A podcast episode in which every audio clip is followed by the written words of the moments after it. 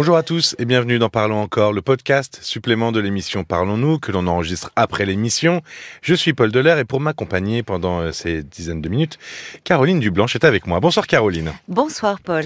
Alors durant euh, presque toute l'émission de ce soir, nous avons parlé euh, de fin de vie, de deuil, en particulier avec Robert qui a perdu sa femme il y a presque un an d'un cancer du pancréas. Il l'avait accompagnée et pris soin d'elle durant sa maladie. Et puis aussi Elisabeth, qui a euh, aussi perdu son mari d'un cancer du pancréas. Et alors, il y a un peu moins d'un an, elle était euh, aide-soignante et donc elle a soigné son mari, hospitalisé en soins palliatifs à domicile. Euh, c'est la loi du 2 février 2016 qui définit les conditions de la fin de vie à domicile. C'est finalement assez récent. Mais qu'est-ce qui définit ce moment, la fin de vie? Qui, qui le décide? C'est l'équipe médicale. Euh, lorsque les, les traitements euh, ben, se révèlent euh, inefficaces et pourraient entraîner de la douleur, de la douleur physique plutôt que du soulagement. Donc à ce moment-là se met en place ce qu'on appelle les, les, se met en place les soins palliatifs, les traitements palliatifs qui sont destinés à apaiser le patient et surtout à le soulager de ses douleurs. Euh... C'est toujours un moment difficile. Euh, oui. à accepter. C'est toujours euh, et l'équipe médicale, bon, et, le sait, mais c'est toujours un moment difficile à accepter, tant pour le patient, quand on lui dit qu'on va arrêter, là on parlait de, de cancer hein, ce soir, mais ça peut être dans d'autres maladies graves euh, que l'on arrête le traitement. Mais c'est aussi voilà. très difficile pour l'entourage d'entendre voilà, ces mots-là. Mais évidemment, c'est très difficile quand on parle de, de, de, de soins palliatifs, euh, d'accepter, d'intégrer cette nouvelle, de l'accepter, d'autant que le, le, la mise en place de soins palliatifs, euh, euh, la durée, elle peut être de quelques semaines, mais elle peut être plus longue. Oui, hein, c'est-à-dire que c'est l'inconnu. Oui, c'est ça, c'est l'inconnu. Euh, Robert le disait euh, que la maladie de sa femme, c'était pas toujours facile à gérer en tant qu'accompagnant. Très difficile. Comment une personne qui accompagne, alors là, en l'occurrence ce soir, c'était euh, femme, mari. Oui. Mais euh, comment on peut se comporter avec un proche malade, un proche en fin de vie?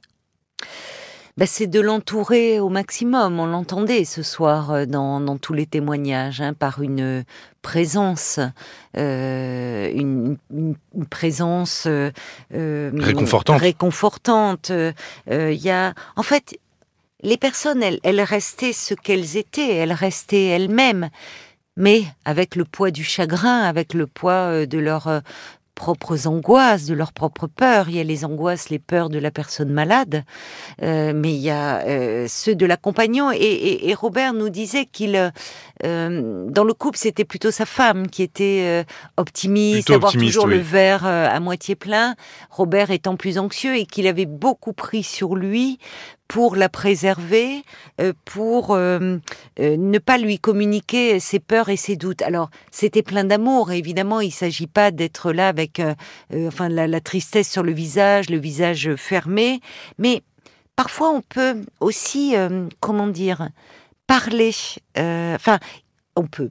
Il est important de la, la, la personne malade peut éprouver le besoin de parler de sa fin de vie et parfois, pour l'entourage, c'est assez insupportable parce que euh, c'est inconcevable. Inco voilà, c'est inconcevable. Donc, peut vouloir changer de sujet, abréger. Euh, or, là aussi, si la personne malade ressent le besoin d'en parler, même de euh, d'avoir des dernières volontés lorsqu'elle Oui, même ne des conversations presque très terre à terre. Finalement, on parle de dernières volontés, oui, de oui. peut-être d'organisation, de choses. Exactement. Ça peut être rassurant. C'est pas ce qui va la faire mourir plus vite. Oui. C'est ce qu'il faut se dire, même si c'est très dur à entendre. Mais il faut, faut pas fermer dire- la porte. Il faut pas fermer la porte parce que ça peut faire du bien à la personne malade d'évoquer cela, de pouvoir en parler, d'au fond garder un peu le contrôle sur sa vie et y compris Oui. sur quand elle ne sera plus là, de pouvoir décider. Donc, comme tu dis, il faut pouvoir garder la porte ouverte, même si c'est douloureux euh, euh, à entendre. Oui, et c'est pas puis- forcément en parler non plus. Voilà, c'est ça. C'est pas forcément en parler non plus de façon euh, triste ou, ou, Non. ou, ou de, de dévoiler ses sentiments. C'est qu'elle reste encore maître de sa vie. la personne malade, jusqu'au bout. Elle peut Mhm. décider jusqu'au bout. Et ça, c'est important.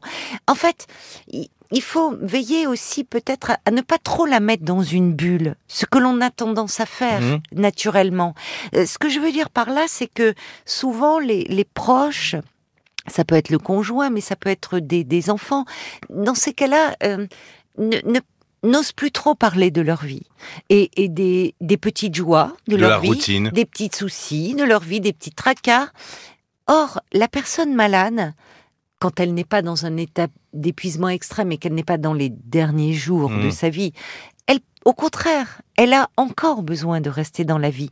Et elle peut même avoir encore envie de se sentir utile à ses proches, à ceux qu'elle aime, même en donnant des conseils. Euh, donc on peut parler de, de petits soucis qui, évidemment, au regard de ce qui se vit, paraît dérisoire, mais on a besoin, et y compris la personne malade, de rester euh, dans la vie.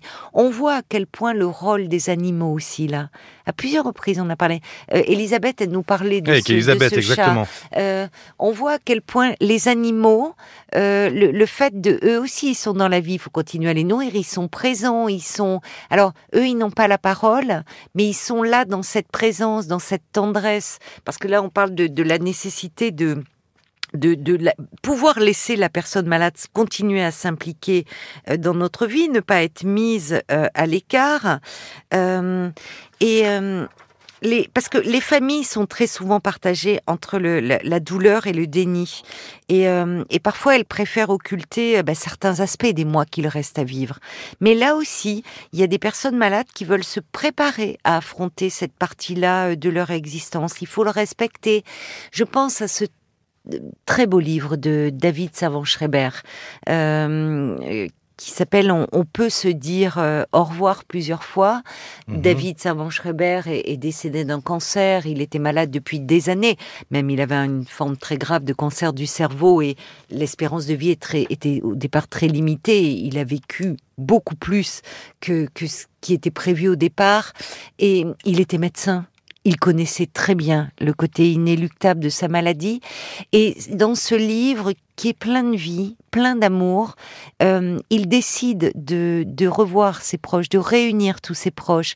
Donc, c'est-à-dire, il jusqu'au bout, jusqu'à ce qu'il ait pu, parce que il a, il a Jusqu'au bout voulu de ses forces. ouais. jusqu'au bout de ses forces, de rester présent et de décider par lui-même. C'est un, c'est un très beau livre. Redonne-nous le titre du livre. On peut se dire au revoir plusieurs fois. Il y a beaucoup de choses de dites dans ce titre. C'est-à-dire que oui, on ne sait pas, on est face à l'inconnu, mais de, ça peut être important de se dire au revoir même, ou de dire euh, à un moment. euh, euh, c'était euh, Elisabeth qui disait j'aurais tellement aimé que mon mari me dise on a fait on a été jusqu'au bout de ce qu'on pouvait euh, des, des paroles de reconnaissance au fond Euh, alors là Oui, aussi c'est pas toujours facile C'est pas toujours facile parce que parfois facile, bien sûr. on aurait envie de dire ça et, et- et c'est des moments, enfin on aurait envie d'entendre ça et ce sont des moments où la personne ne peut presque plus mais parler. oui, mais oui, Et on attend donc, souvent euh, les derniers instants.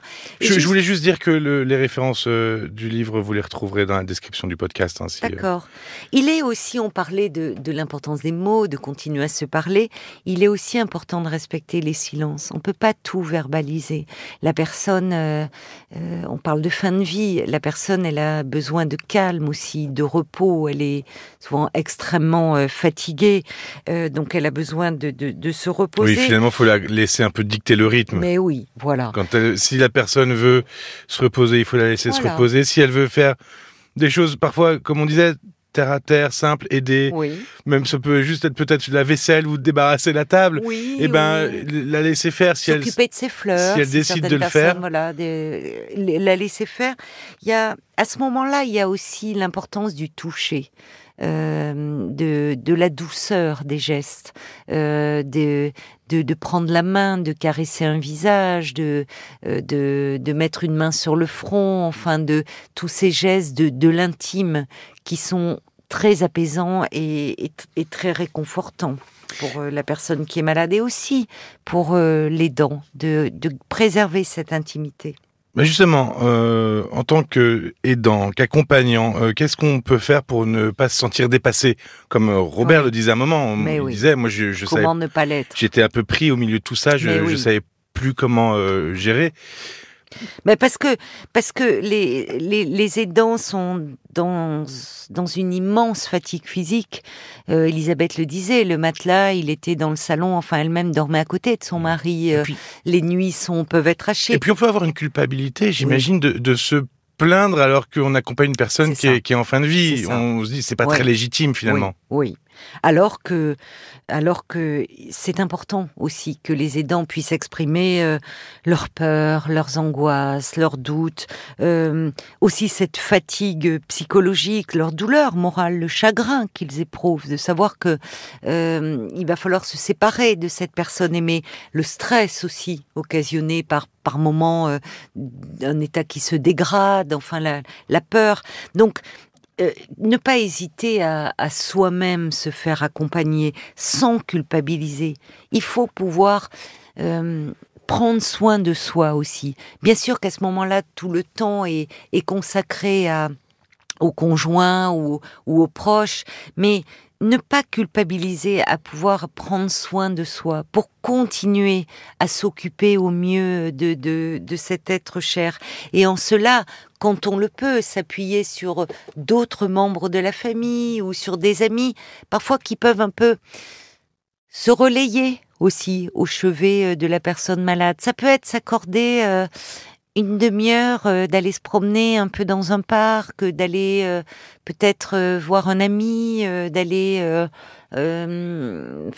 pourquoi pas voir un film, enfin quelque chose, et essayer un peu de de souffler, de s'accorder des pauses. D'ailleurs, on entendait Elisabeth qui avait profité du psychologue euh, de, des soins palliatifs qui, qui, qui les suivaient. Mais oui, mais oui, euh, et, oui, parce que les soins palliatifs savent à quel point c'est, ils sont là pour veiller au confort de la personne malade euh, et, à, et, à, soulager au maximum et la douleur physique et la douleur morale, mais ils prennent soin aussi du proche parce qu'ils ils savent à quel point c'est dur. Alors, il existe d'ailleurs un congé, euh, on n'en a pas parlé ce soir, mais de solidarité familiale qui permet à la personne qui est salariée mhm. hein, euh, d'assister un proche gravement malade.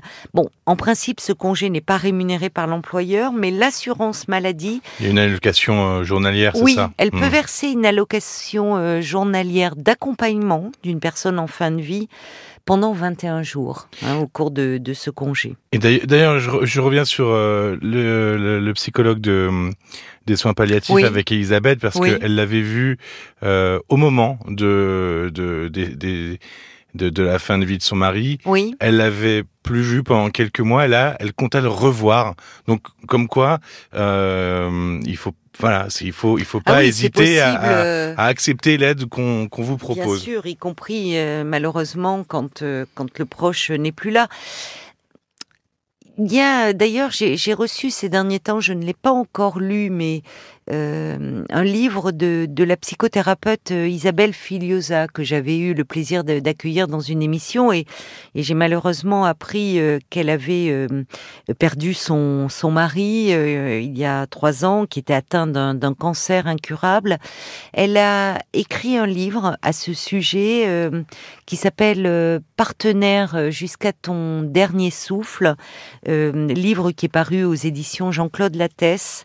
Et un livre peut-être qu'on peut offrir euh, au même titre que celui de David Servan-Schreiber, euh, si on a quelqu'un dans son entourage euh, qui est peut-être dans dans ce moment de vie là, dans cette situation. Merci beaucoup Caroline. Merci à toi Paul.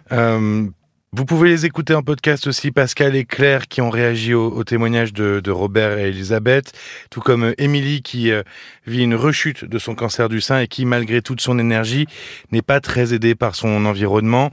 Euh, pour les télécharger, ces podcasts, RTL.fr et l'application RTL. Vous pouvez vous abonner pour ne rater aucun épisode. Merci de votre écoute et à très vite. À très vite. Parlons encore, le podcast.